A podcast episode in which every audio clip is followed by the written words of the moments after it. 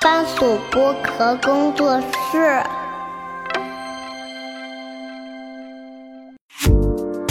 東アジア観察局 동아시아관찰국 东亚观察局。 Hello，大家好，我是樊玉茹，大家好，我是陈小新。欢迎收听本周的东亚观察局啊。小新很久没来了啊，然后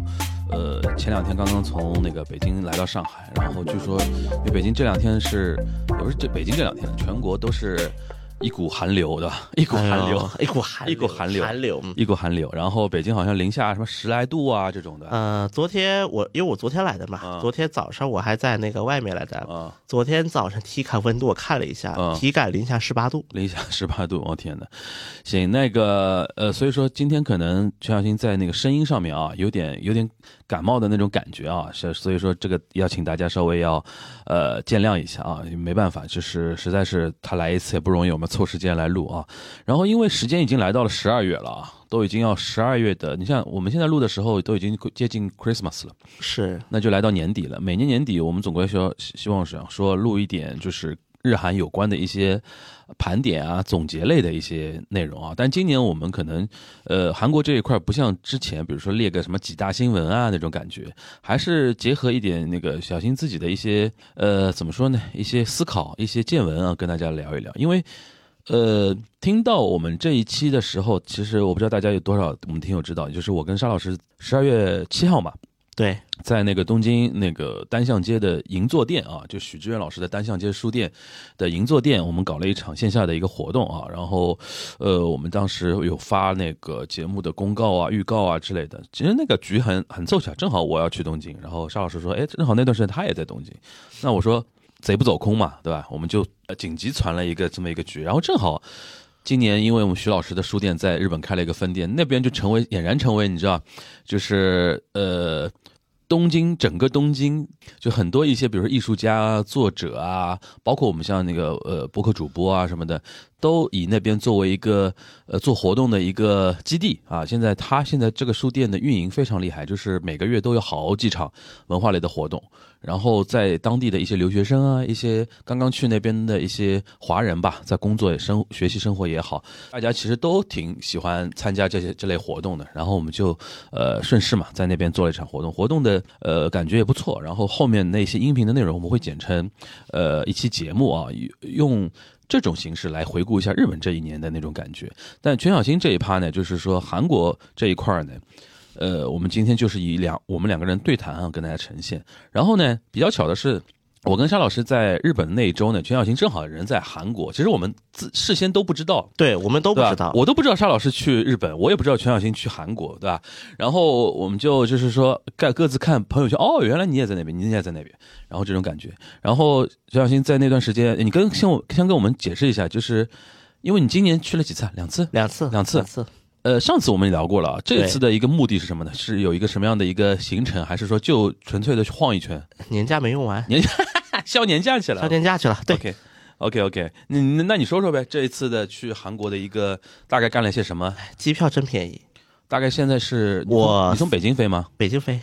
是这样，北京飞因为哪里啊？仁川。仁川 OK，是这样，因为我三月份飞那一次啊，其实那时嗯候机票还挺贵的，虽然那个时候流动刚恢复，但航班少。而且那个时候好像防疫还是有点影响吧？就是回国还是要要做做核酸做的核最酸啊后一波，对对我赶上了最后一波，三月份啊，因为为那一次就是正好的话，因为今年年初本来不是韩国搞那个黄牌嘛，对对嗯对，我们还啊我们聊过，对啊，年初专门我们聊过一次嘛，就韩国搞搞黄牌，它相当于黄牌刚结束，啊，黄牌刚结束，而且那个时候北京直飞首尔一周一趟，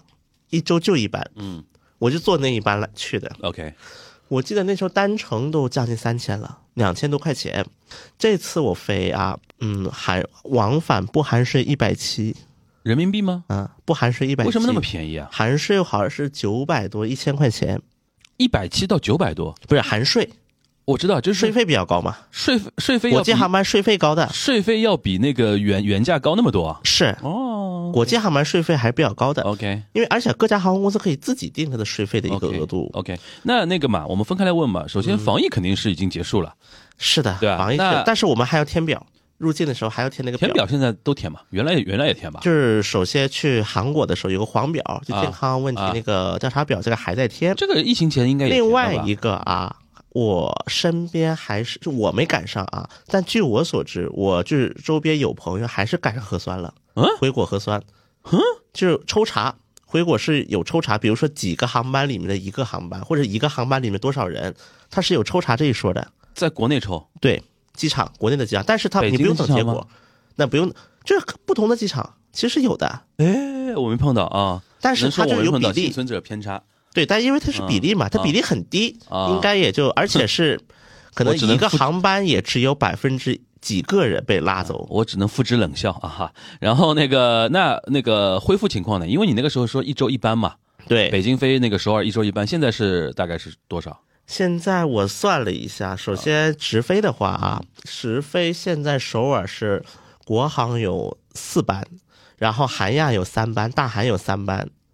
然后南航在那个大兴还有三班，十多班一十天，多班一天十多班，啊？那跟疫情前这比恢复了多少了呢？百分之八九十吧。八九十，那等于韩国这一条线恢复的还算蛮快的。嗯但是问题在于呢，它恢复的快，但是它客源没上来。就是那个上座率不够。对啊，其实上所以反而有一些航班是取消了。那你觉得说上座率来讲的话，是中国飞韩国的上座率更惨呢，还是韩国飞我中觉国得的？两边上都大不概是大概特是别大概是多少的一个比例？我就做一个比喻吧啊，啊我从那个飞的时候，我是飞我是买的下午五点半北京飞首尔的航班， ，OK，然后啊嗯北呢京飞首尔一般飞几个小时啊呃不到两个点儿，啊？OK，因为一千公里对不到嘛，九百多公里，嗯绕一比上绕海近，绕一绕就到了，嗯，对比北京到上海近啊。 ，OK，我下来，从那个飞机靠那个廊桥，嗯，一直到我坐上机场大巴，嗯，花了八分钟。就没人排队嘛，对吧？对我用了八分钟从机场靠廊桥一直到坐上机场大巴，我用了八分钟，那你坐在飞机上的时候，前后左右那种感觉，空的就就目测是大概上座率是多少？百分之三十吧，三十，OK，三四十左右。嗯，而且我后来问那个，因为我这是韩亚的，我去的时候啊坐的韩亚的航班，我听那个空乘他们说，说这一班取消了好几天，啊，今天才有人可能才飞哦能飞，哦，那真的不太一样。我飞日本还是感觉还挺满的，来回都满，来回都满。来回都满的。而飞韩国明显感觉到上座率不是特别行，给我感觉。哦而且现在啊，它不仅有这种直飞航班，比如说山航、山东航空，有转转机，它有转机单程九十块钱，嗯但是它是这样，比如说你在青岛或者烟台嗯转机，然后这比如说你直接买一张联程机票，比如说北京飞青岛，青岛飞首尔，它直接给你开这种票。 ，OK，如果是过夜的话，它送你晚酒店。嗯，在机场附近，因为是这样，因为从首尔飞北京的直飞航班最晚的是下午两两点多的，嗯，因为我是周六回来的嘛，我想说周六晚上要不要在下午再去买点东西什么的，就买点礼礼物啊，嗯，所以就来不及嘛，相当于，然后我就买了下晚上，我就是因为北京直飞下午两点多是最后一班，那么两点多那就相当于一个一天就废了。嗯所以我就买了一班晚上十点多从青首尔飞青岛，然后第二天早上八点多从青岛飞北京的，就这个商航的中转航班，所以我来回走的不一样。我也是为了把周末的最后一天给利用起来嘛，主要是想买点东西，没来得及买，嗯，买点东西什么的，正好也是帮别人带来各种嗯奇奇怪怪的东西。对，所以主要是嗯，就嗯那机你票觉得价格总体还是你降觉了？得原因是什么呢？因为我可我猜想可能是不是呃，因为上海这边飞日本传统就是非常热的，对传统以来就是非常热的，而且上海有很多所谓的日本的那种驻在员啊，对然后那个上海跟日本这那边交流的那种频繁，你像最近日本那种有非常小众的那种歌手啊、艺人，都在上海那个 live house 开演出啊，这种东西。我我上次很夸张，我们那个工作室对面有一个山东饺子馆，我有一天半夜去吃个宵夜，就几个我不知道日本的那种什么非常小众的那种 rapper 啊，或者是或者说是一种小 idol 啊，在里边自拍然后聊天。我一听他们在聊什么，就是刚演出完嘛，我说哎呦，我说现在恢复的那么快吗？然后比如说什么声优啊什么的，上海这边几乎每周都会有活动。呃，因为这样，所以导致来往都很热闹。对，然后再加上平时你比如说商务的那种人群非常多，是因为什么？北京跟首尔之间是因为什么呢？就是是因为商贸往来本来不就是上海跟首尔也这样，就上海跟首尔也是商贸往来很很多吗？不是我说也哦，就是还是韩国的一个，就是中韩之间的一个中韩恢恢复的就是这么说吧，嗯中韩之间它的一个航班的一个就是那个恢复速度要嗯快于人员往来的恢复速度，啊，恢复的。 OK，那你觉得什么原因呢？就人员为什么现在明显其实往来变少了呢？我之前我也特因为这个是跟跟那个跟那个薛定谔的限韩有关吗？首先限韩是不存在的、啊，对薛定谔的限韩嘛我们必须要。不是，我就跟你说了，我们现在就说说黑话了，薛定谔的限韩，反正，但是，但其实啊，我可以在今天这个节目可以跟大家很自信的说一个事情，啊其实有韩国艺人来中国的，啊，有有什么？有韩国艺人来中国的他来中国干嘛呢？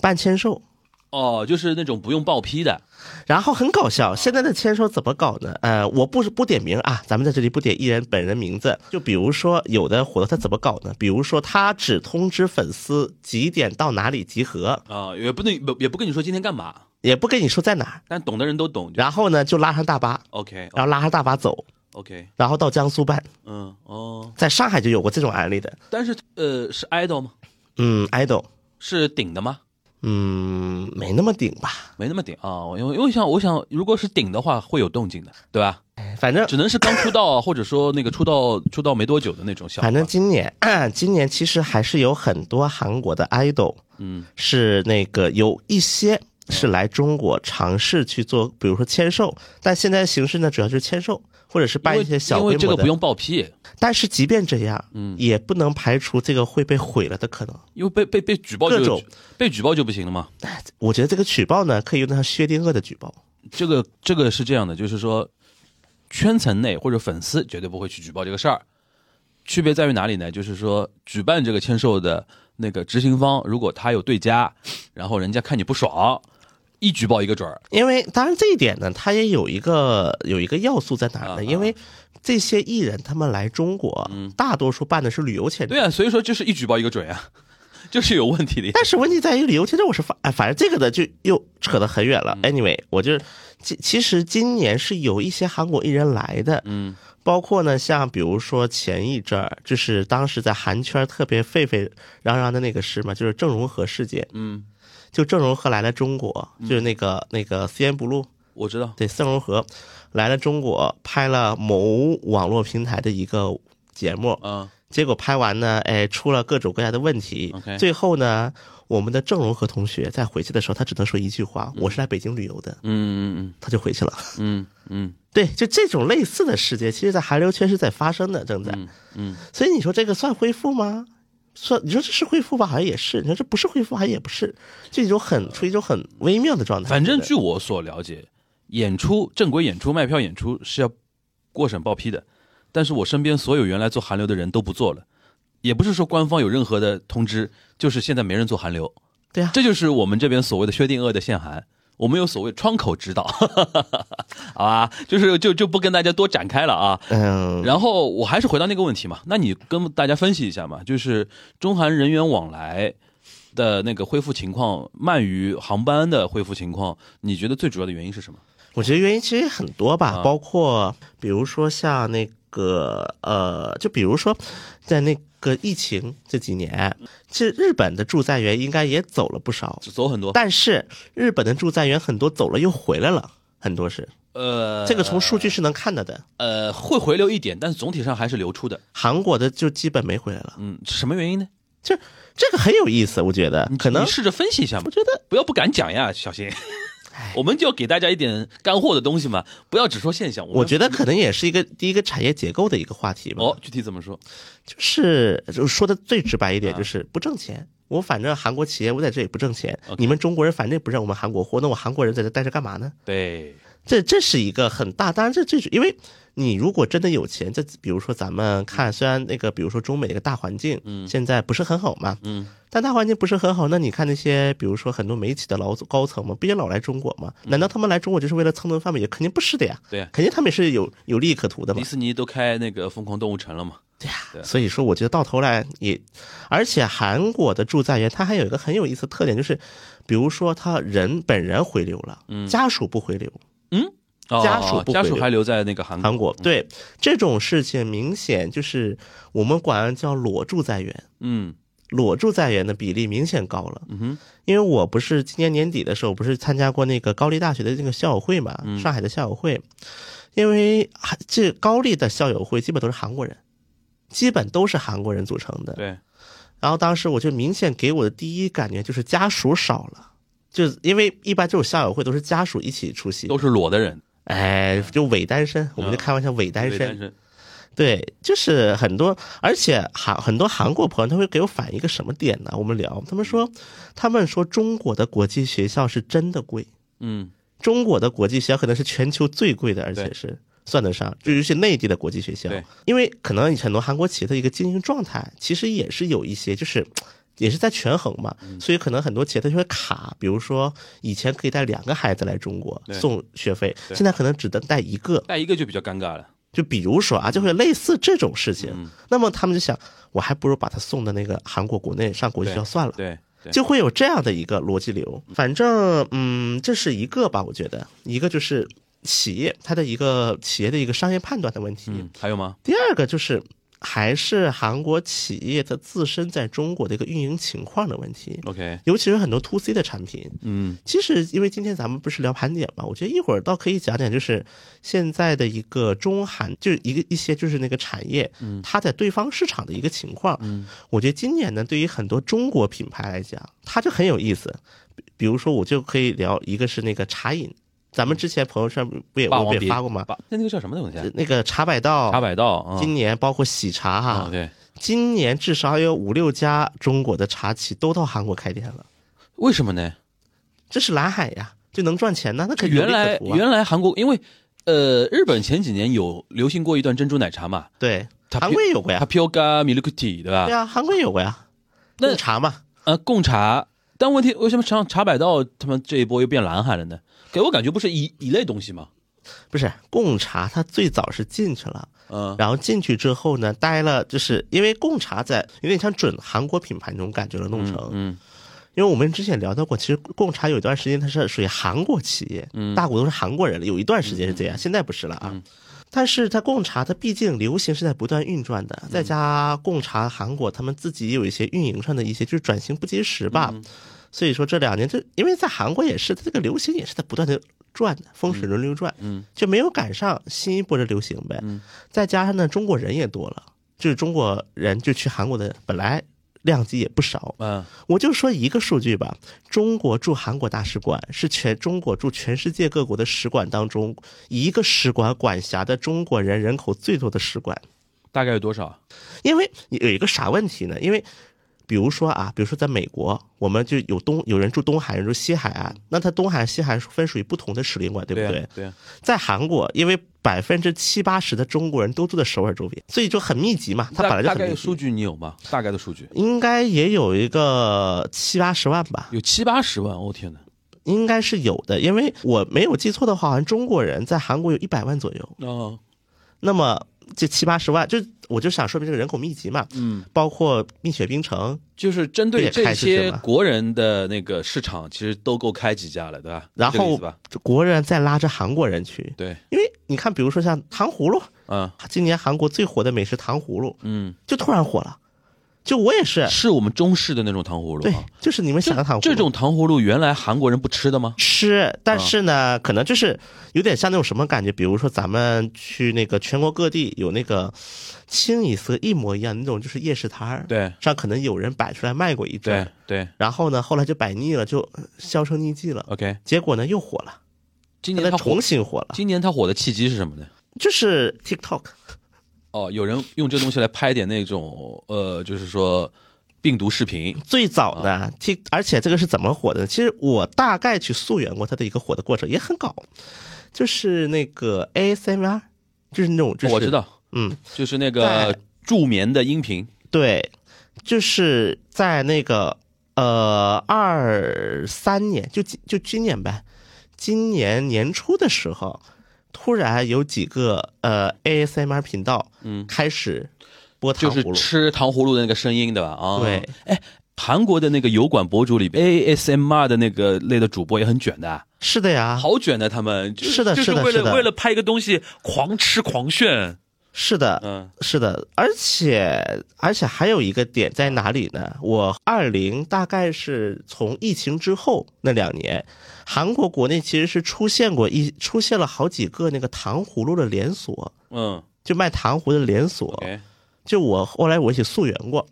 就香奈这是个什么状态呢？本来一八年、一九年火过一次，啊，然后呢，那个之后也虽然没那么火，但是你在大街你能看到，嗯哼，然后呢，在夜市摊儿、肉店能看到。那么能看到了之后呢，有些资本就介入在里面了，就开始搞连锁，在各地开始慢慢的布局。嗯，然后布局布局着呢，因为这疫情不又放开了嘛。嗯，然后有一些 TikToker 或者是一些 YouTuber，他们看到糖葫芦，然后又去买，然后又把这个弄成吃播。嗯，然后呢，因为 TikTok 在韩国也是低龄人群爱用的，对，就是我们要必须要说明一点，TikTok 这个东西，嗯在我国和在国外它的使用人群是不一样的，嗯，它是两个平台，你可以理解为 TikTok 在海外就是说那个学生，对学生是非常狂热的，对在我们这边，因为它已经像抖音已经到亿级用户了，其实它算全年龄段了。对，所以说这个 A M S M R 这个火了之后，嗯，一下子一发糖不葫芦可收拾带火了，了，一下一发不可收拾 OK 了，就满大街都卖糖葫芦的，嗯而且啊，其实我也分析过为什么糖葫芦它会那么火，嗯有一个很重要很重要的原因，糖葫芦店成本低呀、对啊，它成本很对，因为路边摊儿就可以做嘛。它就算是因为很多是搞连锁对了，现在韩国的很多糖葫芦店是连锁店，你是是搞很很 franchise 小，的一个面积就可以开了。而且韩国的白糖嗯是很便宜的。哦哦，OK，韩国白糖的成本很低很低，就比如说这两嗯水果贵一点，对吧？对，但是因为你想想看呢嗯，比如说他们那个在韩国这两年很就是这段时间很火的阳光玫瑰，就那个葡萄绿葡萄， OK 阳光玫瑰的那个糖葫芦 OK，一串儿，因为你如果看到韩国的糖葫芦，你发现跟国内糖葫芦最大的一个区别就是它串儿小，嗯，比如说就三粒儿、四粒儿阳光玫瑰串在这里，而且它颜色可能更缤纷一点，啊不对，像我们印象中就全红的。对，就是可能就三四串儿，然后搞得稍微可能那么精致点那种感觉，嗯，三四串儿，然后呢卖大概人民币二十块钱左右，我天哪！因为你阳光玫瑰，因为这两年虽然说前两年可能。就是这两年在韩国也是阳光玫瑰，因为种的人多，嗯阳光玫瑰的价格也下来啊，，下来了啊，就没有那么高冷了，这个价格。嗯，对，然后呢，我就卖三四串儿，再加韩国的白糖的成本又是极低极低的。嗯包括比如说，我当时大概看过一个价格，就阳就是那个阳光玫瑰，现在一串儿差不多也就个一百多块钱、一串儿嗯，一串儿呢，那么大概有三十粒儿，然后你一粒儿卖二十块钱，天哪，然后呢，白糖呢，你的成本基本可以忽略不计，嗯，所以你最大成本可能就是店租，就是还有就是你作为连锁店，你要上供，你要给公司上供那个品牌费，嗯，那成本这么低的东西，再加上它甜，嗯，包括我身边有一些韩国的女性朋友，嗯，她就那种自欺欺人，就觉得糖葫芦不是水果吗？不会胖，嗯，对，所以说呢，这样糖葫芦就是这么，就相当于它是其实是有资本的一个，就其实，在疫情期间，糖葫芦也是在悄悄的布局的，就是糖葫芦，因为这些博主的推动，开始有了流量，然后流量来了之嗯后，资本就介入了，不是是先先有资本再先有资流本量，开啊，OK，因我为觉得一八年火过一这个阵过儿，程相辅相成的吧，我觉得，对吧对，一八年火过一阵儿， ？OK，然后所以说糖葫芦就像之前的麻辣烫一样，嗯嗯因为麻辣烫之前不也在韩国火过嘛，也是很多年轻女性，OK，开始追逐麻辣烫，嗯，所以说今年糖葫芦吧，这一下就所以这个就成了一个社会话题到什么地步呢？两个笑话，一个呢，嗯一个牙科大夫搞了个 YouTuber 在韩国，他说了一句话，骂嗯这个事情的，不是他怎么说呢？他说：“我希望糖葫芦能再流行一阵儿，他他生意就更好了，再流行一阵儿，我可以在江南买栋楼了。 就是他的品蛀牙特别厉害了，大家，哎，这是一个。另外一个点呢，就是关于那个糖葫芦，就是韩国每年有一个那个听证会，就国会每年会搞国政监察，嗯就是国会听证会嘛。国会听证会有人叫糖葫芦店老板来了， ，OK，就是因为我们要知道，他在韩要国啊听这的。什么内容？就是觉得你你你知道你们这种糖葫芦会影响青少年的身体健哦康，哦哦，就是把你调进来，就是等于是用就是用我直演播的方式来鞭鞭打一下，就是我演戏给你看，我也不一定真在乎，但我要演给你看。 OK 我说来，你看我多在乎老百姓的身对对体对健康。哎，我觉得这是一个侧面很侧面的东西。好，那么你既然看糖葫芦的火，那么我觉得这个茶饮的火其实也是可以理解的，因为嗯，咱们现在国内啊，比如说茶百道啊、对，喜茶，它除越来越卷了奶茶以外，它有都果茶。果茶，对果茶和糖葫芦，你再切进去好好想想。对所以这个其实它是一脉相承的。对，所以说，像比如说，就最近这一段时间，就是这的果茶在韩国就是火的一塌糊涂，突然，所以而且像茶百道啊，包括喜茶的韩国一号店都开在江南，嗯，生意好吗？茶百道应该还没开，还在装修，嗯就这段时间就密集在装修， ，OK，而且我看了下地点，茶百道在霞欧亭，就是江南，也是个江南，而且就是那种时装区，嗯类似于，然后反正喜家都离得不远，都开这种地方。嗯那么当时我就是给我一种感觉，就像什么呢？好像他们是想把自己的定位给抬一抬，对，把自己的定位给在国出国嘛，出海把自己的定位给抬一抬。对，但它确实这个出海，它是一个很大的一个趋势，就是因为这种东西，按韩国人的话，这叫什么呢？小确幸式消费。嗯就是多花一点钱，然后我就享受我的小日子， ，OK，就有点这个哦小甜蜜嘛，给哎自己小甜蜜生活一点小甜蜜，然后给一点小奖励的那种感觉。是的，是的，我觉得这哎，个嗯那我有个很好奇的点啊，我这个人比较脏心烂肺啊，就是我们那么多的茶饮啊品牌啊进军韩国，嗯，会不会引起韩国人的某些狭隘的民族主义的一些反弹呢？因为比如说最早是糖葫芦，嗯最早是麻辣烫，嗯哎，对，最早是麻辣烫，嗯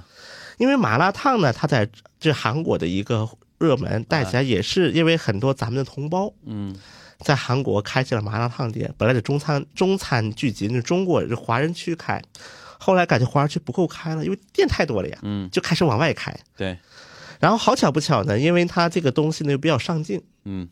上镜就拍出来好哎，看，拍出来好看，哎就很多年轻的一些朋友，他就会把它发 Insta，、啊因为那 Instagram 个时候 TikTok 还没火，嗯，就因发为麻辣 Instagram 烫火的时候 TikTok 还没没对火呢，就拍那种红红红辣辣的那种感觉，放到 Instagram 哎，上面，哦骨汤嘛，对，就对骨汤嘛骨。汤 OK，然后呢，就有些资本就开始介入进来，嗯搞一些连锁，嗯，然后呢，全韩国人民就吃上了麻辣烫，对包括羊肉串它怎么火的，靠青岛啤酒带出来的。 ，OK，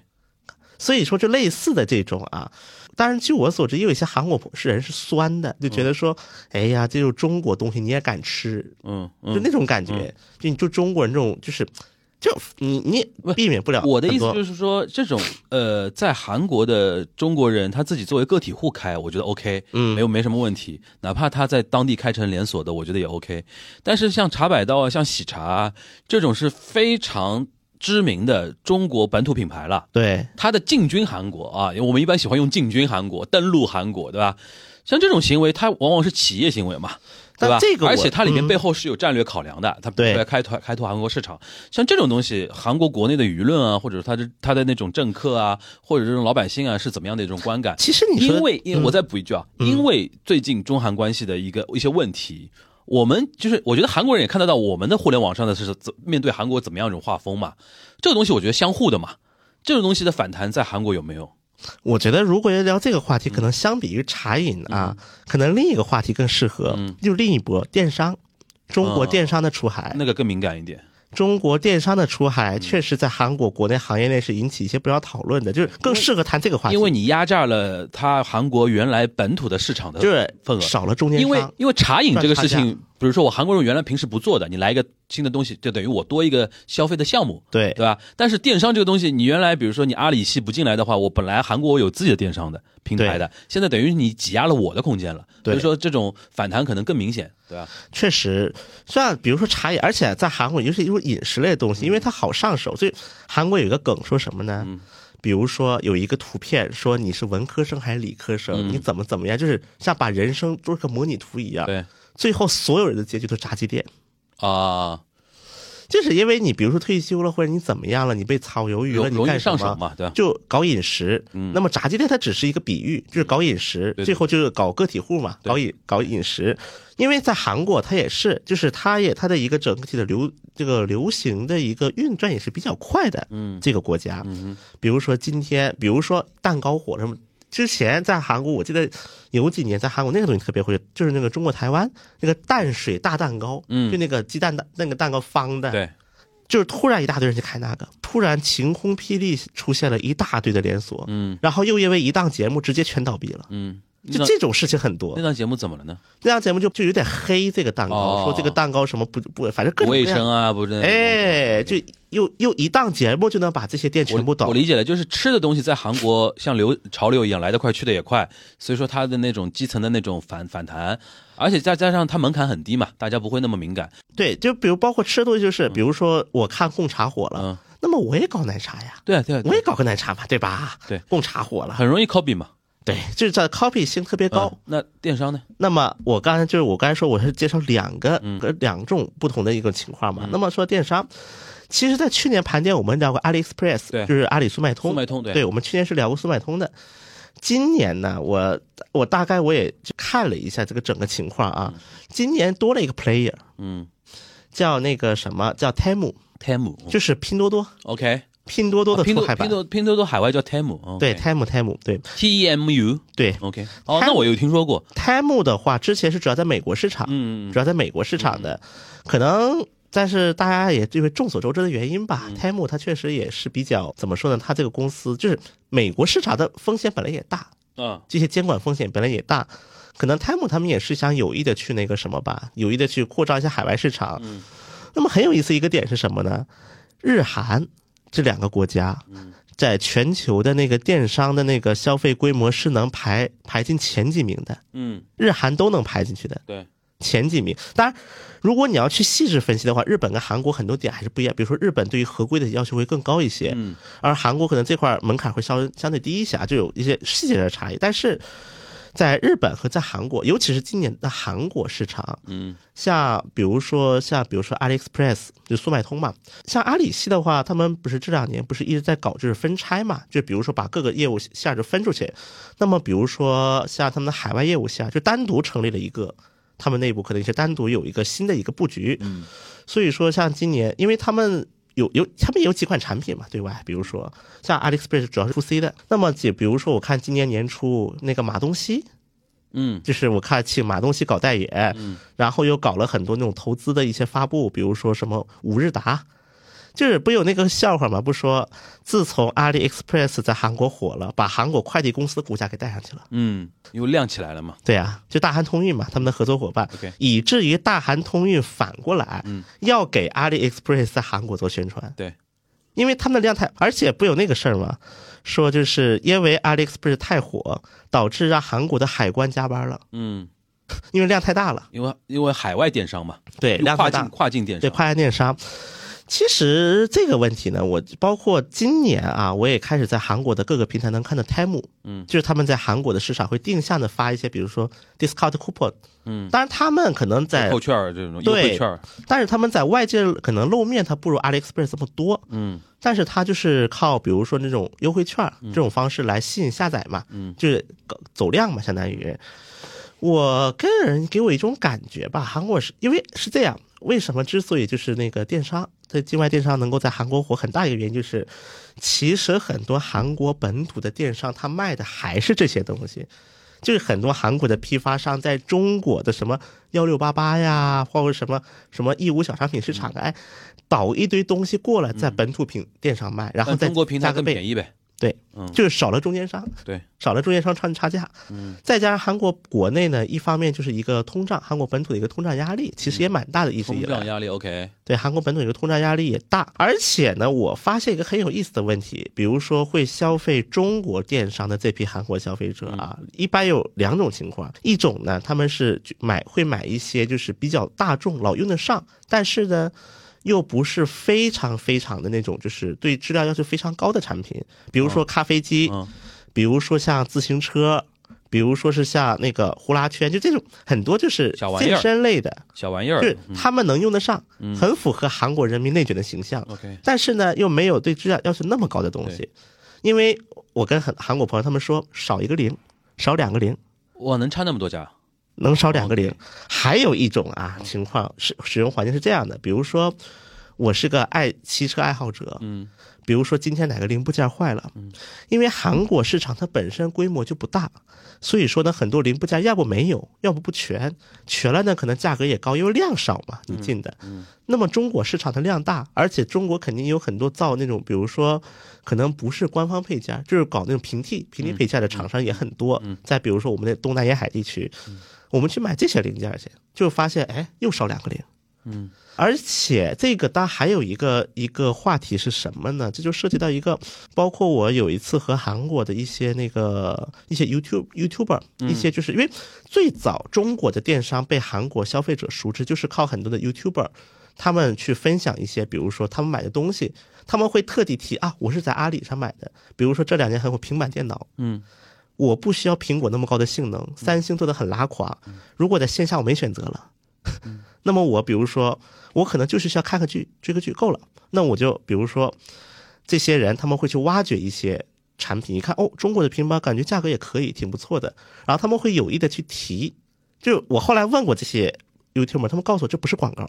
这就是他们想提，因为他们也看不惯那些韩国本土的中间商、中间压价这个环节。他们就跟这种就跟国内 B 站 UP 主做评测是一样的呀，他不对一定每一单都是商单呀。有对的是说他想维持自己在这个圈子里边的一个地位，我要做一是点公正的，然后真的是有效的一些推荐嘛。这个过程，就是尤其是在 IT，在 IT 圈子，嗯对，这是评测圈这就是这样，很中整国的平台就这么起来的嗯，因为他们也看不惯这些中间商来赚差价， OK，所以因为韩国国内它就涉及到一理解个了韩国国内一个流通构造嘛，比理解嗯比较窄，这个圈子也比较窄，就批发商，所以说这但这样的情况确实也会让韩国本土的一些电商平台，嗯，包括韩国的一些行业也会有不少的反弹，嗯，现在这种反弹到什么程度呢？就是官方有有注重视到吗？就是说要打假嘛，要到中国平台打假去啊。呃，他也只只是聚焦在质量本身。就是因为韩国的一个政策因韩素，国人对于中国资本戒戒备吗？戒备归戒备，但是你怎么办呢？它真的便宜啊！你就算在韩国本土不电是不是商买完了，不你是呃还是便宜没问题，我就想聊一些大家能吵起来的点，就他们是怎么一个画风戒戒备的？就是会，比如说啊，比如说假货，这是一个最爱用的 laboratory，嗯但是。你你要知道一个问题，如果说你去炒作这个话题，很多老百姓是不乐意的，嗯，他们是不乐意你来炒这个东西，就是你们中间商赚的还少吗？差价，呃这个 OK 了，是这个价格这一块，我觉得全世界老百姓都都认的。我就比较好奇说，韩国舆论和韩国媒体也看那么多年中国舆那个互联网的画风。同样的一些炒作的一些点，在韩国适适用不适用？比如说，我在日本就能看到这些，比如说啊，当然那个呃，传统媒体相对少一点啊，可能很多集中在那些网络上的一些节目啊，或者一些言论上面对吧？就他们会非常戒备所谓的 China money，对，比如说去买一些，比如说哦，买日本的一些土地一些东对西，对，对对，这个韩国人会啊，吧？然后比如说对于那个中国的那个资本介入日本的一些地方的一些东西。就所谓的中央和地方的那个区别嘛，就比如说很多人就会说啊，以后嘛京都都是中国人开的民宿啦，然后什么哎，什么韩国人济州岛都是中国人对啊开的民宿就类似于了。像这种现现在，比如说针对电商有没有那种，比如说诉诸民主主义的一种话，有啊，有人想炒这个话题，就是说很明显韩国人只买韩国货，对吧？是这种这种话就觉得得中国的东西就是把我们制造业要搞完蛋了。啊，这有个人这是这要就合往理这个方向去，但这个东西韩国人吃这一套吗？不是那么吃，不就是是那么效果一没般用，，对吧？不是有效果，但一般，一般啊，效果比较就一般年纪大的人可能吃一点，年纪轻就的是因人为是这样，你真的 care 这个问题的人，你也不会到中国电商去买。对但你不 care 这个人呢，他就 care 钱，对 care 价格了。没用。你 OK 这么再喊也没用， OK 喊破嗓子也没用。 OK，官方有表态吗？官方无所谓，韩国的政策点就很有意思在哪？比如说啊，像印尼、巴西这种国家，嗯他们就有一种玩法。比如说你中国电正正常火了，比如说我还印尼吧哪个国家，东南亚那边，嗯直接就说了不允许你搞直播带货，嗯嗯直接玩跟你玩这一套，嗯就政策就是变动特别的嗯，大。韩国有直播带货这种东西吗？有也玩过嗯一段时间，但我感觉总体来，第一个韩国的政策存在滞后性，嗯就是已经到这个地步了。我现在关于怎么对付你的政策，我还没做出来。嗯，韩国有类似像李佳琦这样的人吗？还没出现过啊。嗯，就有人尝试搞过这种东西， OK，但它不像中国这样是用产业化，是用各种散的，嗯比如说我们这个平台，而且韩国的很多那种，比如说带货的，因为在中国带货的这些人，嗯和比如说 UP 主，他是两个群体，对在韩国很有可能是一个群体。 ，OK，就是我在，比如说我是个 YouTuber，我去带货，在这种事情在韩国可能更多一些，嗯它并不成一个产业化，应该来讲。嗯所以我觉得对韩国的一个政策因素当然也是存在的，嗯比如说韩国对于一些就是那个电商一些就是境外货物的一些进口，嗯包括在一些那个认证，因为韩国它本身就是个强监管国家，嗯，在资本主义国家算是个相强监管相对国家强一。点，那么这种强监管国家，如果你继续监管下去，你先别说老百姓答不答应啊。嗯比如说我从国外带，按照以前的韩国的政策，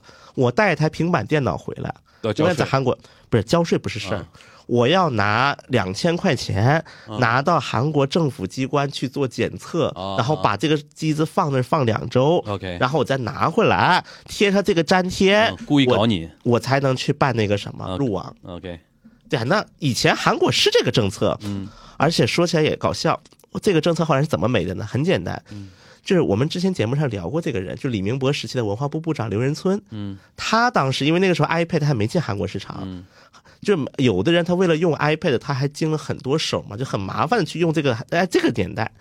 就我有人我村我有印象就是国会质询的时候，他自己拿了一台 iPad 嘛，对啥都没贴嘛，对对吧？上次有有提到过这个梗，就是印象还蛮深的。对，所以说韩国就这样一个强监管的一个市场，它属于，嗯，所以说你还能怎么卡？你也没东西可卡了。行，那那个我们再捋一捋啊，这个怎么话题会到这边呢？是最早那个我们关心是中韩商贸往来、人员往来的对恢复速度问题啊，然后到这边，其实等于小新花了半个小时时间跟大家稍微讲了一讲这一年时间里边韩国国内一些跟中韩商贸有关的一些经济现象啊，比较对比较突出的就是中国的一些呃茶饮品牌或者说一些电商品牌，但都是 to C 的， to C 的，是然后 2C 在的韩国的一些大量的一些出现和崛起吧，对对吧？那还有吗？就是我觉得我我比较好奇，还是说人员往来这一块儿。啊其实那个 entertainment 的东西我们都懂了。其实刚才你也提到，他们有默默的来，但是只能是做一些默默的活动，对吧？嗯对而且还是非常小心翼翼的啊。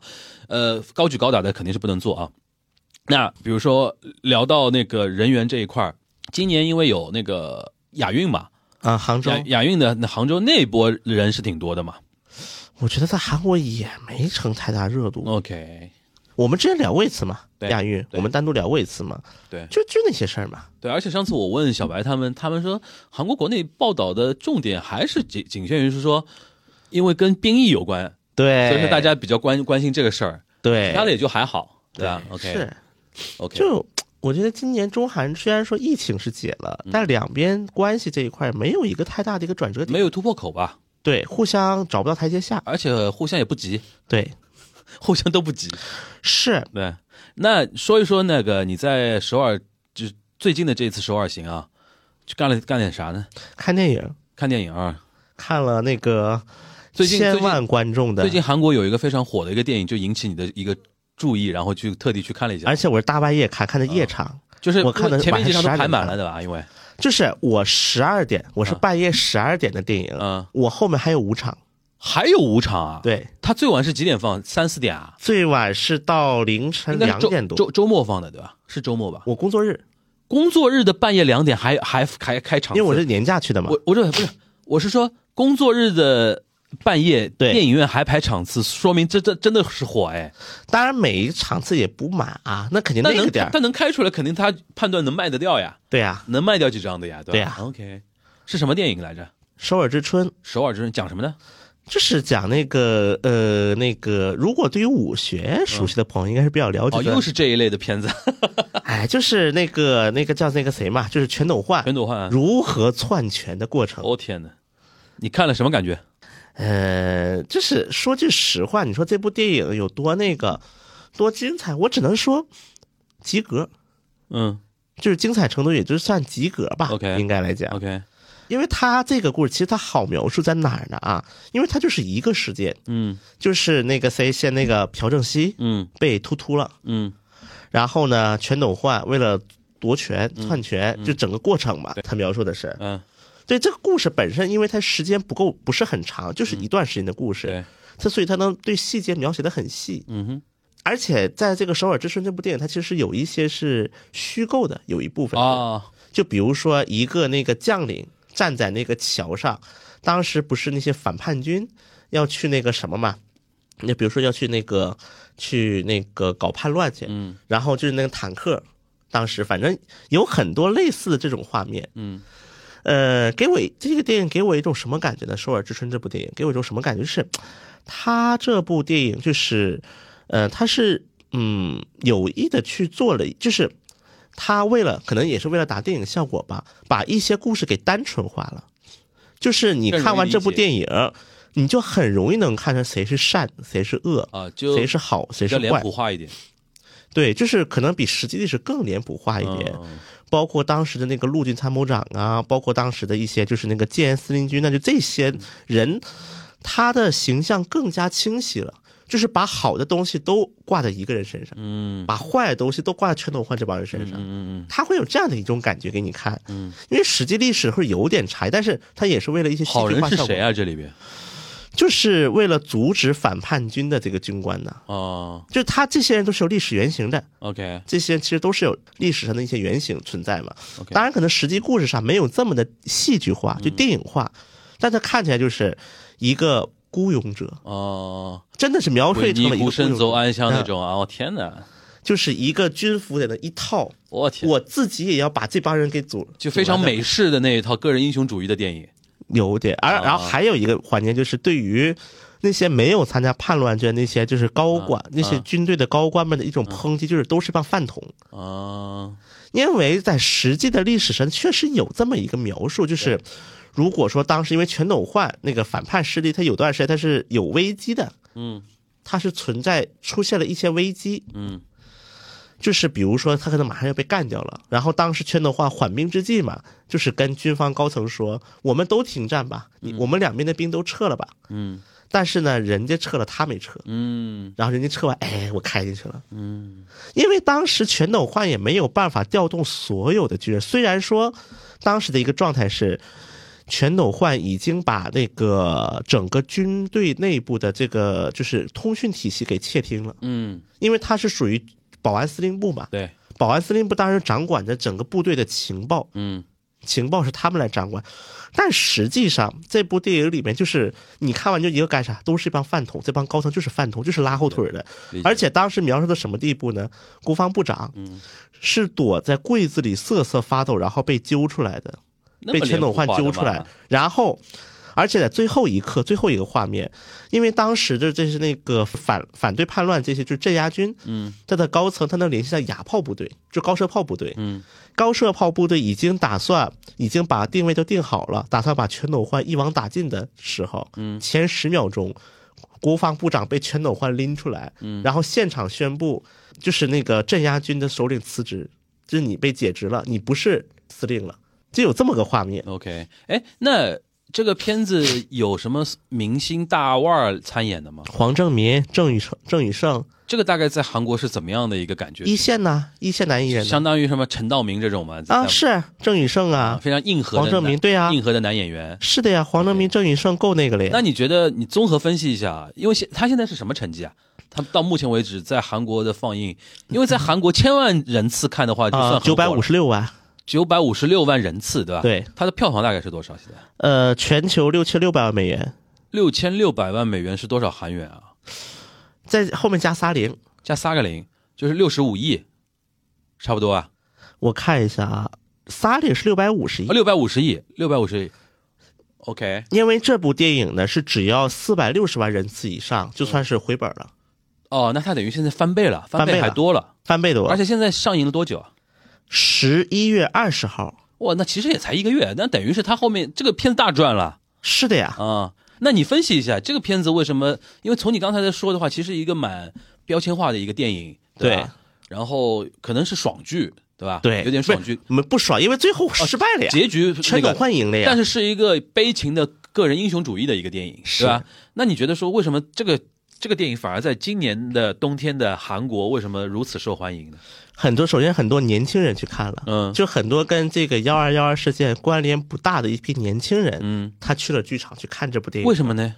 首先，他的演员选的我觉得还是挺讲究的。 ？OK，他的演员的一个选择，嗯这是一个。另外一个主要是全斗焕这个人在韩国舆论的一个主流评价基本是定性了，嗯他这就是一个坏蛋，嗯他篡夺政权。 ，OK。你作为一个军人，但年轻人为什么会对这段历史突然开产生了兴趣呢？首先是第一步是大家觉得这部电影它的那个比较紧凑画面就，首一首播的口碑出来之后，年轻人就去看了的地方。对，嗯，然后再加上年轻人他是有一个主流认知，就是全斗焕是个坏蛋。就去看一个坏蛋如何作恶的一个电影的。对，哎，就比如说，如果这个你做的是朴正熙的整个上权过程，可能就不是这个票房了，嗯嗯嗯因为全斗焕在韩国社会它是有一个普遍的认知的嗯，。就他是没有一个模糊地带的，就是坏蛋就是坏蛋了，对，对吧？然后然后他所以说他就有韩国点人像那种超英电影里面那个极度反派。对然后我们这边有一个美国队长，对吧？虽然结局是不是一个 happy ending，但是至少中间这个过程，大家是有一种情绪的一种释放和共鸣，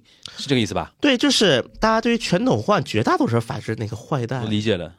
那个坏蛋就是我看看你有多坏。哎，呃对吧再加上我们的武学的一个始发点，就第五共和国。嗯第五共和国其实在韩国它本身的一个作品，嗯，它的一个热度也是比较高韩的。国国内对第五共和国，韩国有武所谓武学的，啊，不不那是咱们咱们这边的，但是韩国当时第五共和国 MBC 在播放的时候，确实收视率成绩也不差的。 OK，对对，这因为什么叫第五共和国呢？韩国的这个共所谓的第几共和国这个评判是第几版的宪法，嗯就是宪法，比如说这是第五版的宪法，叫 OK 第五共和国。 ，OK，所以说，现在的韩国自从全斗焕卸任之后，一直到现在都叫第六共和国，因为是第六版的宪法嘛。那么全斗焕在是第五共和国，就五第五版宪法嘛，嗯，所以说有这么一个称呼。理解了。那你觉得这个电影的一个热映啊，现在肯定算热映了啊，它现在能排到第几啊？目前因为它还在上映中，呃，前十肯定没问题了吧？今年我觉得能在前几了。我这历史历史呢？哦，历史这个我还真是查查。啊、行，那你觉得我们先问别的问题啊，就是嗯说你觉得这个片子的热映会给韩国年轻人带来什么样的一个影响吗？全会斗给焕是个坏蛋，会给尹锡悦带来什么影响吗？这个就是一个很敏感的问题了。啊，这段时间在韩国出现了一个什么事情呢？啊，有一些学校嗯、组织学生看集见体观影，嗯、看这个电影，然后呢，韩国的写写极右团写体写，嗯观后感嘛，要韩国的极右团体们上书要求取消，说你是要给孩子注入政治思想，哦，OK，因为现在这就变因成了一为个什么政极右是非常反感抹黑全斗焕吗？也不是。啊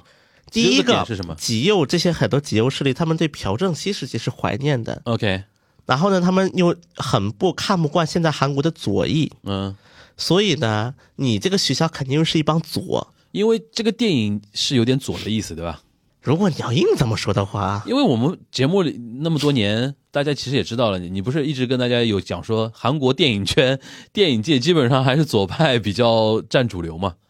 确跟实电视剧不太一样嘛，对吧？确实，但我觉得这个问题，因为但是这个话题风险还是小一些，嗯因为这已经是有一个社会社会定论的，嗯，就全斗焕是个坏蛋，对，那是个大坏蛋，那就是个朴正十熙个的不是大正坏义蛋更大，对。嗯那么在很多右翼来看，你现在大大家看这个，你是想正当化你们左派吗？嗯就有点这种思维在里面。嗯，其实，在这个幺二幺二这个所谓的这个事件期间，嗯，是没有所谓的左派出现的。，对啊，那个时候左派在被还在那个什么呢？这个不是军政府狗咬狗吗？不是不是军政府，是军队内部。哦，军队内啊部狗咬狗吗？我的理解就是，这其实就是军队内部的两派嘛。对啊，跟左也其实扯不上关系。首尔之春这个标题嗯是什么意思呢？就是在朴正熙当时不是那个烫被那个突突，嗯朴正熙被突突之后，本来当时是上了一任总统，嗯然后这个总统在任期间呢，他就有点就是当时就是很多所谓的民主化人士，嗯，他们就很期待，嗯，说哇，我们的新世界是不是要来了？啊就开始要重新恢复政治，嗯然后提出一些诉求。 ，OK OK，这一个时段叫首尔之春，嗯，标题是这个意思，就是管这个时代相。相当于戊戌变法，但是呢，很快就被百日维，新， 差不多吧有点有点那种虎头蛇尾的感觉。 ？OK OK，所以说当时的“首尔之春”这个词是这么来的。嗯所以说“首尔之春”它其实是个政治用词，理解了表示这个时代就是从朴正熙被突出到啊就全斗焕这篡这位。光这四个字其实就让右翼很不爽了对，啊！理解了，因为这个首尔之春这个时代是很多，比如说金大中嗯，这些人，他们崭露头角蠢蠢欲动的，时候崭露头角了，对吧结果又被摁下去了。 OK，但是我们这里要给大家再说明一个点啊，根据实际的历史，嗯全全斗焕并没有在这次幺二幺二政变成功后立马掌握政权，嗯他并没有能够掌握。嗯所以呢，对于这个幺二幺二事件呢，在国际的一个就是政治评论界有一个话是这么说的：嗯幺二幺二应该是世界上持续最久的政变，因为它是幺二幺二，它现在只是掌握了军权，它还没有掌握国家的一个主权。嗯后来又经历了好几次，最后让总统逼宫下台，才算是全斗焕彻底掌握了政权。嗯这个过程将近一年，又花费了将近一年的时间，就好几个月。 ，OK，所以说这就像一个背景介绍就一是说下，这个电影虽然很热，但是它本身是有一些争议点的。从左右的角度来讲的话，就是或者说一些右翼，他希望把这部电影做成一个争议点，就像像就像大家看待那个金智英的时候，但发行商肯定很开心啊，不是争议发就争议争议越大，票啊房越不好不呀不不不，这次的发言上明显的不太想上争议。是吧？啊因为 OK 嗯发行商认为这是一个定论的东西，这是一个全国，因为就比如说我们看全斗焕去世的那个时候，嗯，可是没有办国葬啊，我知道，就相当于社会已经达出这样的一个一致的时候，你再去来搞这一套，你就相当于把我这个本来没什么政治含义的东西，愣是给它搞出了一套政治出来。但是你阻止不了右翼的人会这么想嘛？对，那对倒吧确实。再加上明年又是一个韩国的那大个选年了，总选，他们叫总选，啊总选年总选年， OK 所以说可能嗯这种争议会越来越多。而且，嗯，《首尔之春》这部电影呢，它就相当于是一种，但是它虽然自称啊。这说说这是来自于一个改编的，从那个实际情况改编的，比如说他们对于就是那个主角，就是那个正派的主角，嗯，正派的主角叫张太完，张太完将军，嗯、然后呢，在这剧里叫李泰臣，嗯哼，但是对于反派的这批人，比如说全斗焕，嗯，他剧里叫全斗光，嗯光头的光， ，OK，然后这这有什呢，么嗯这有什么讲究吗？然后卢泰愚改名叫卢泰健。嗯就反反反派的人，他是名字是差不多，就是你一看这个名字就知道，哦，就是他哦呀。哦哦，就就一个字不一样对， ，OK，如果我完全一样的，说不定人会告你，对，人家说不定一啊家属会告你哦说你 OK 损坏我们名誉，嗯那我就改一个字。嗯嗯反正但是呢，懂的人都知道，比如说全斗焕那个秃头，而且他名字叫光嘛，全斗光，嗯，OK，所以说他可能是图了这种效果吧，就是很多这种信号在里面。行这等于是这个冬天一个大家比较意外的一个韩国突然走红的一个电影。对是啊，确实是突然走红了。 OK，那你这次去，因为据说你有三个方向跟大家来总结一下啊，其实是品牌这个已经讲过了嘛，就是经济嘛，哦经济济讲。过了，然后电影这个也也跟大家聊了一下，嗯，还有什么？我觉得再就是我们聊聊传统艺能吧，你说韩国政治。你说你说其实咱们之前节目应该你就都聊到过关于世博会的话题，嗯啊，对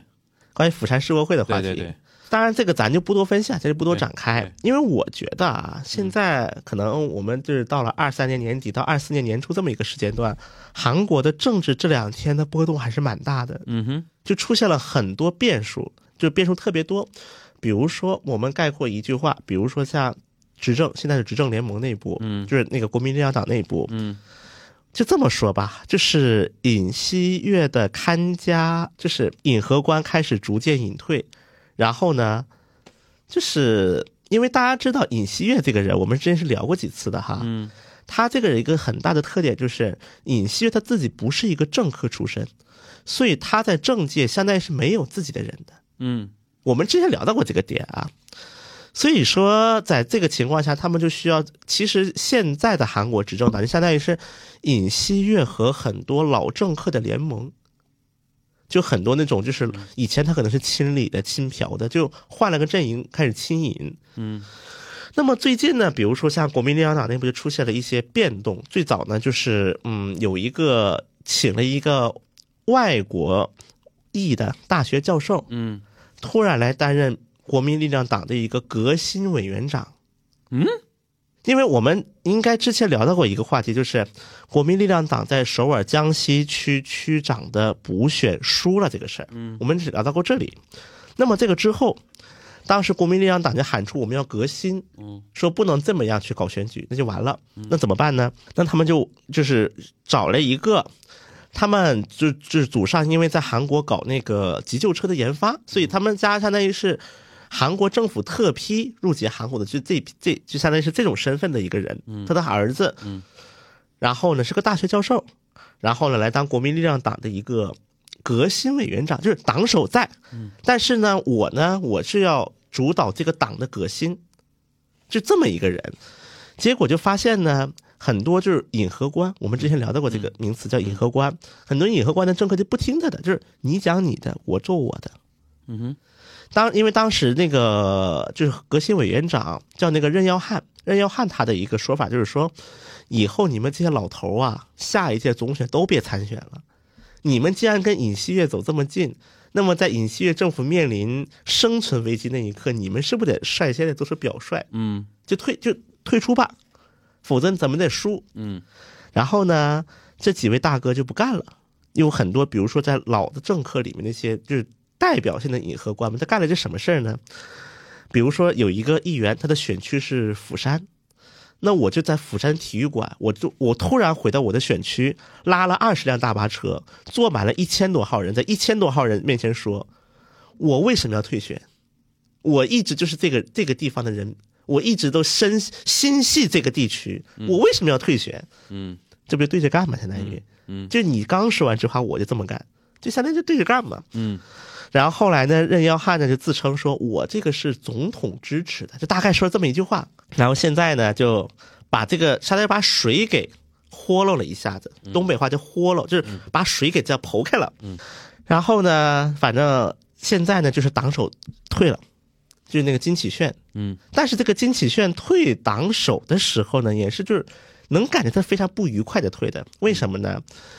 据韩国媒体的爆料说，当时金启炫退出国民力量党党首之前，是尹锡悦去荷兰巡访。当然，这个荷兰巡访一会儿可以简单史聊一下。去荷兰巡访的时候，相当于总统托人带话了，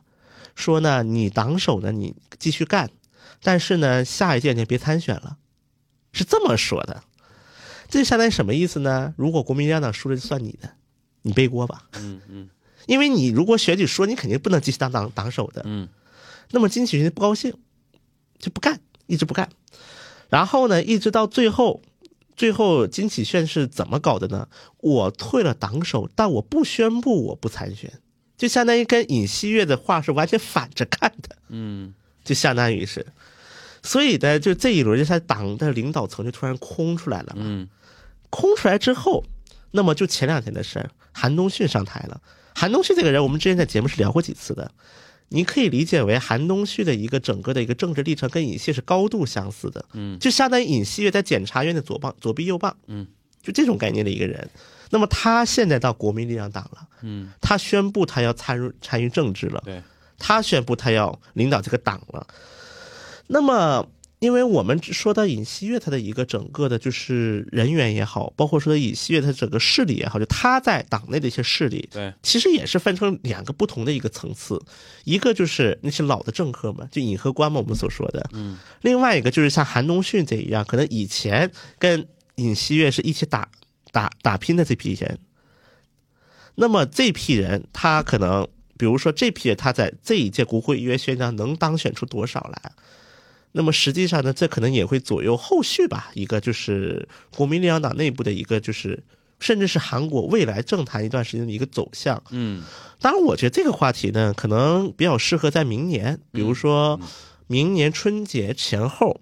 因为韩国是四月搞总统改选，就不是议员改意选，愿改选，对，而且韩国有一点，我们要跟听众朋友们稍微强调一下，韩国不会因为就韩国的总统和议会它是不相连的。就比如说日本是，你议会多数党，你去当那个自民党总裁，然后当总理嘛，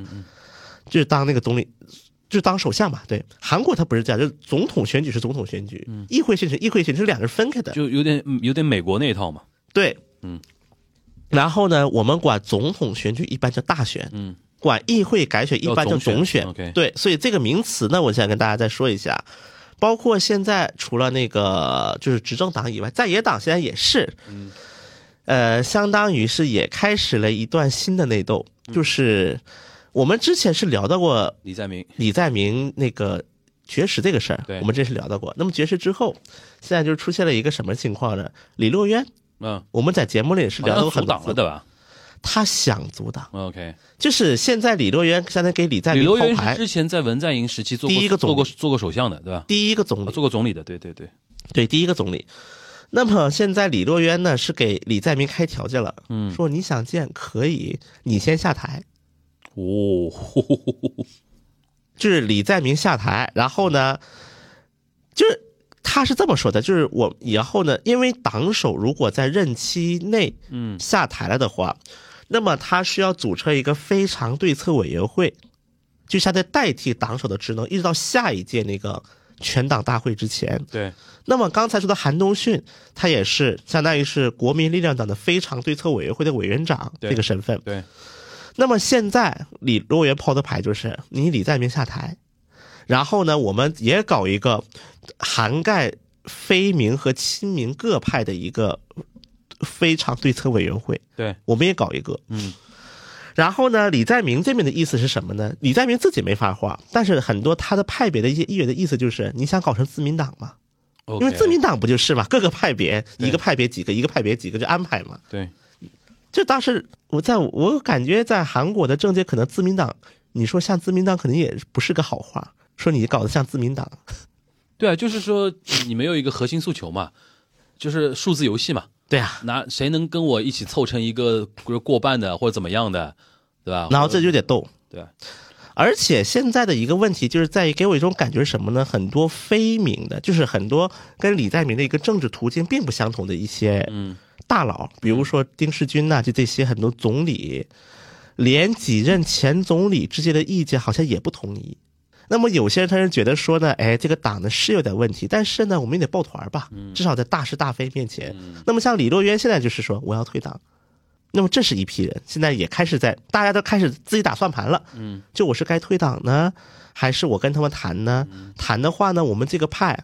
能得到几个人的公荐？嗯，这个叫功臣，就是比如说我公推是荐什，么意思？就哦比如公说众推荐，不是就大家一起推的一个，不是不是，公荐功臣是什么意思？就是比如说你要参加这个选区，嗯你能不能代表我们党参加这个选区？就是党推嘛，对党党推推，嘛，对，OK，韩文叫 公荐。弓箭 OK，对，那么这个弓箭当中有几个人，我们派有几个人能够被推上去？就卡位嘛，哎，对吧？谁能把那个左派在那边的票票的那个位置给卡住嘛？而且很搞笑的是什么呢？我们如果去回顾从零几年开始韩国的几届国会议员选举，嗯每一次党内纷争都是这个导致嗯的。比如说当年李明博亲李明博派掌握大国家党的时候，嗯，那么就把朴亲朴槿惠的议员都砍掉，然后后面一届朴槿惠的人担任那个党党首的时候，就把李明博的人砍掉。嗯我大概有点理解了，就是因为明年总选在即，对所以说现在不论左右，大家都开始卡位战了。对，都开始打算盘了。对，因为有一些选区传统的就是右强，嗯有些选区就是传统的左强。那在右强的里边，呃，右翼的那些党的里边的各个派系的人，有多少是能够在这边提名拿到公所谓公荐的是我的人？对就有点真的有点像自民党的那种派阀政治了，对对吧？其实左派也是嘛，对，李多元现在出来搞一个党嘛，也是说，不管最终那个，因为这个地方不有些地方嘛，就是左翼的票仓选出来的肯定是左翼的一些议员，对，但是这个议员是谁手下的，那就有讲究了，哎，对？吧？那等于我有我有自，就是如果我自己李多元手下的人多了，然后在明年的卡位战里边卡到很好的位置的话，再过两年就是大选啊。对呀、那个时候，即便我李多元不出来自己选的话，我说谁当选，或者说我支持谁也很重要啊。是这个的，这么一个就党内势力的一个问题。基本上，就是开始给那个后面的两三年的那个韩国政治开始布局了嘛。而且这个时候我们又要请出那位沙老师口中的那个人设崩塌的那位大哥， 哎，他怎么还在活跃吗不仅在活跃，嗯而且他现在是有大动作， ？OK，他宣布要在十他哦二叫月金什么来着？我都忘了。李俊熙哦，李俊熙的。十二月二十七号前，嗯嗯如果党内没有改变，那我就要成立新党。啊，等于跟李罗元动作差不多嘛。但李俊熙这个人很有意思，他是采访这么说的：嗯，我要创办新党的概几率每天在增加百分之一。你们越拖，我就越要越要创立新党。啊，这个时候你就要说到那个我们的任耀汉老师了。嗯任耀汉老师呢，他这当时不是当那个那是革新委员会委员长的那个时候， ，OK，他去找过那个李俊熙的，嗯就那意思，唐代大团结，我们要搞大团结。结果呢，这位李俊熙很，他其实这个就是任耀汉，他虽然是个外国脸，大家搜一下照片就知道他是个外国人，他是个美国人，嗯但是他入了韩国籍，是个老韩国的，对，其实是韩国人。 我的韩国心，结果呢，李俊熙对他说英文，我天哪，他哈他哈佛的嘛，哎呀， 李俊熙就对他，然后后来李俊熙这么说的。嗯哎这么一个老外，我觉得我要用英文，他才能理解我想说什么。我天哪，其实故意埋汰人了，有点。嗯故意搞搞别人心态了的，嗯而且后来李俊熙自己也说了，他说人要汉有什么用？嗯就，他有态度有什么用？李军熙其实我印象中很年轻吧，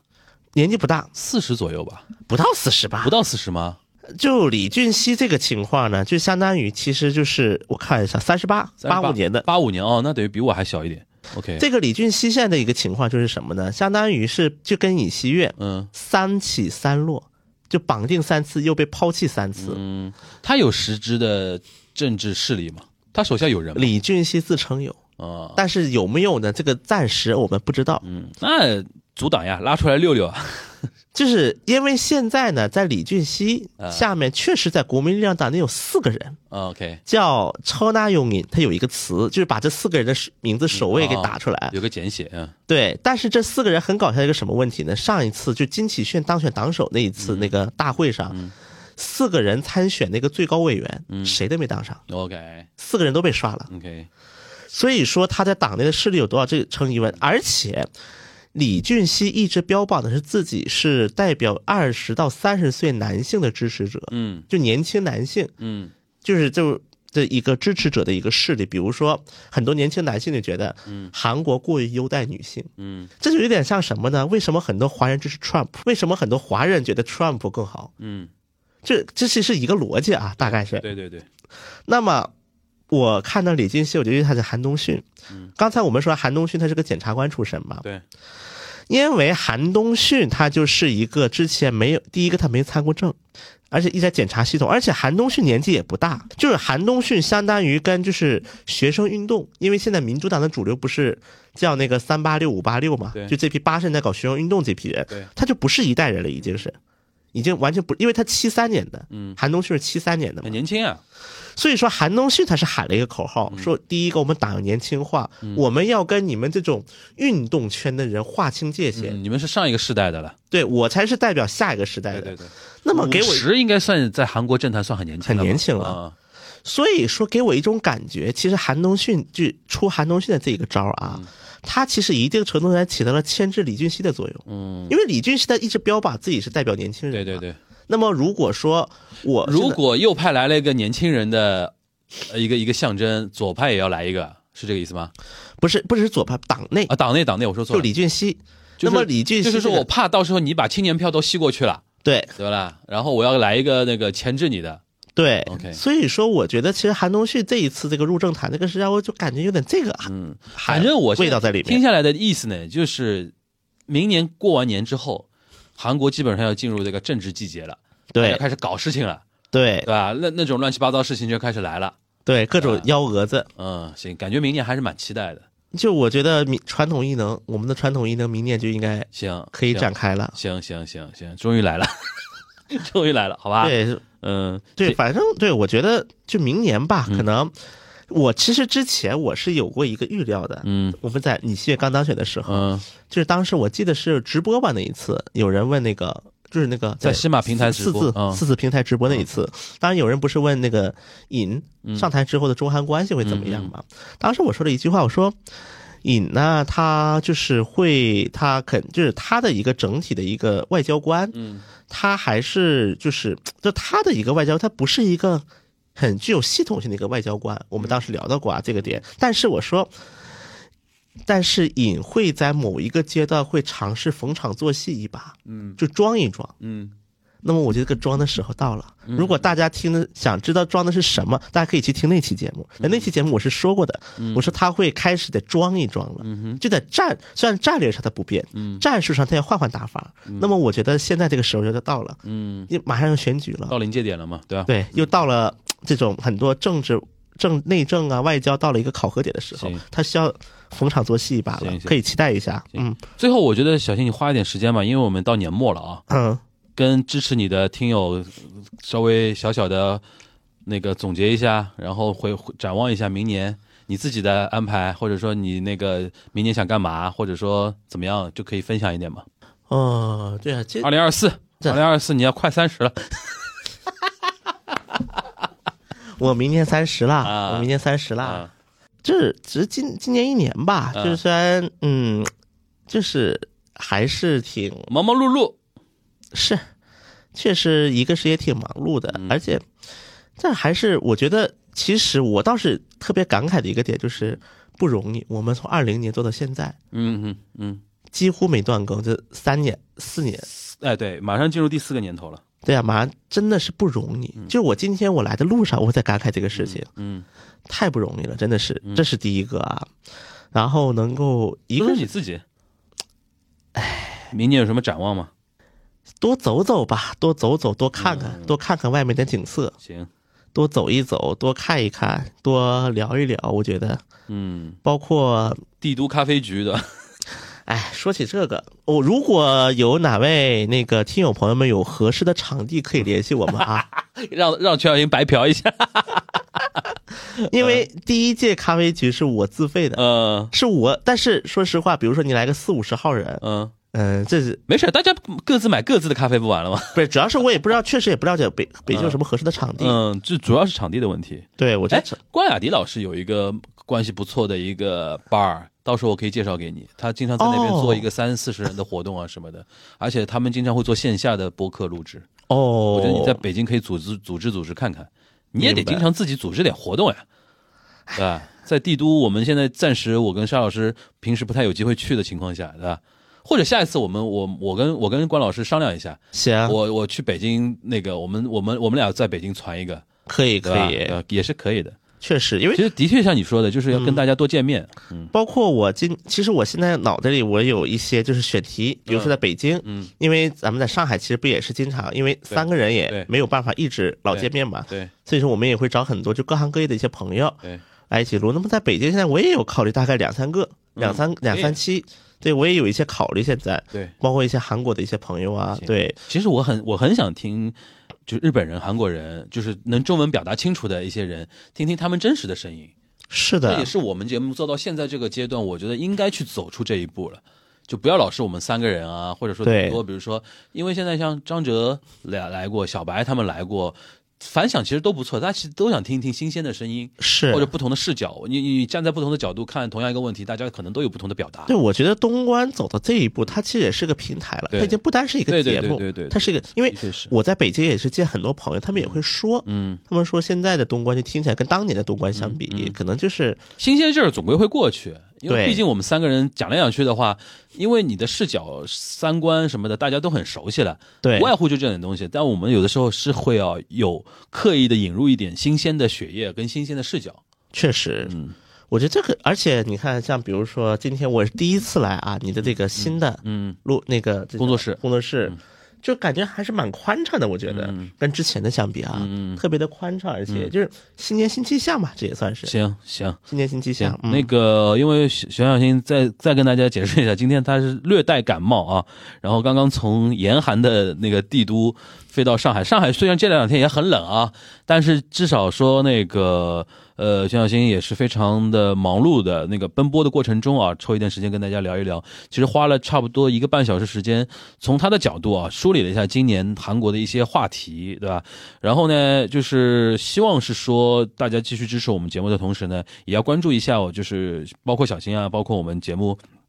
平时有在做的各种线上线下的一些动作吧，然后希望说明年能够有更多的机会反正我也希跟大家望面对明面年交流吧明年希望能在首尔办一个线下举办，东京都办海了。海外 fan meeting 首尔站对吧？对啊呀、这东京都办了，首尔能少吗？韩韩国韩国但要是韩国支棱起来要但是我觉得有一点不好在哪儿嗯呢？因为像日本呢，我觉得还是有一些，比如说那种中文的一些文化空间，啊，就是 OK 华针对华语圈的一些文化我我空们去孔间。子学院嘛。对呀、这就就是韩国可能这块少一点，但就其这实种有你氛围的地方。但其实我觉得，只要是一个相对的独立的空间，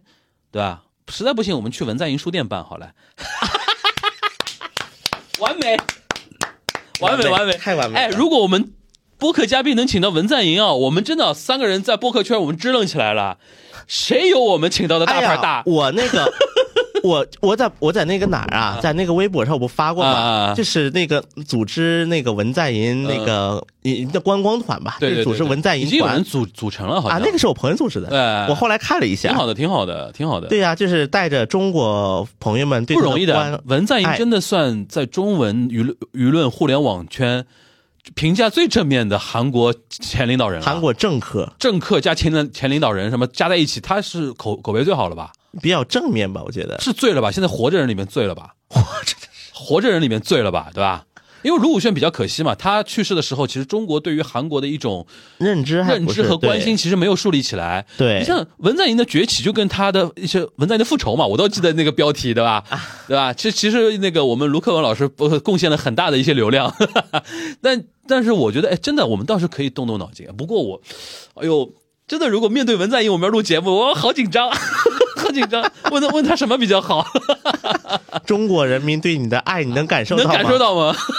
这就像那个做明星专访，嗯我以前不是在娱乐圈的时候做媒体嘛，做娱乐记者的时候说，最典型的问题，对吧？对，，问韩国韩国，比如说那种明星问，嗯哎，第一个问题，哎，你第一次来中国感觉怎么样啊？能感受中国人民对嗯粉你丝们爱的吗？爱感受得。到了吗？哎，然后后面就是哎你这种最想跟中国谁合作呀？这种情况下，爱豆一般什么有有有怎么样的那种制式回答嘛？就中国的啊粉很丝，制式啊你有你有感感受到他们们一般怎么回答？就是说很激动啊，就是我很激动，第一来到上海呀、我看到中国粉丝爱，我感觉非常的高兴啊。哦包括如果去去问，比如说我们的有那个逻辑的，比如说我去问啊、你最想跟中国的哪个艺人嗯合合作作呀、啊哎，基本就是那么几个，成龙啊。啊，那个汤唯呀、汤唯啊，反正不会踩雷的几 个，对对对还有刘亦菲呀、对哎，就是这都是有知识的，包括张艺谋啊， Angelababy 是那个时候啊哎那个那，Angelababy 个那 个时候比较早，long long 现 ago，在现在不行。 long long ago，long long ago。 OK，行，呃，我们先梦先这么做着啊，说不定有实现的那一天。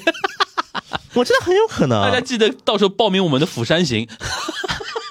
对，因为他那个书店离釜那山离真的釜山很很近，近嘛，我肯定要飞釜山呀。对，真的很近。行行行行行，这这个突然突然觉得明年有动力了。我们各种方面，韩国各方面我们都去联系一下，好吧？好争取把那个 fan meeting 搞起来，好吧？那我们今天这一期啊，非常感谢全小新，非常辛苦了啊。然后我们今天这一期的那个东亚观察局就到这边了，大家明年再见了。明年再见，嗯最拜后一期了吧？这期应该是应该是应该是，好啊，明年再见啊，拜拜。拜拜。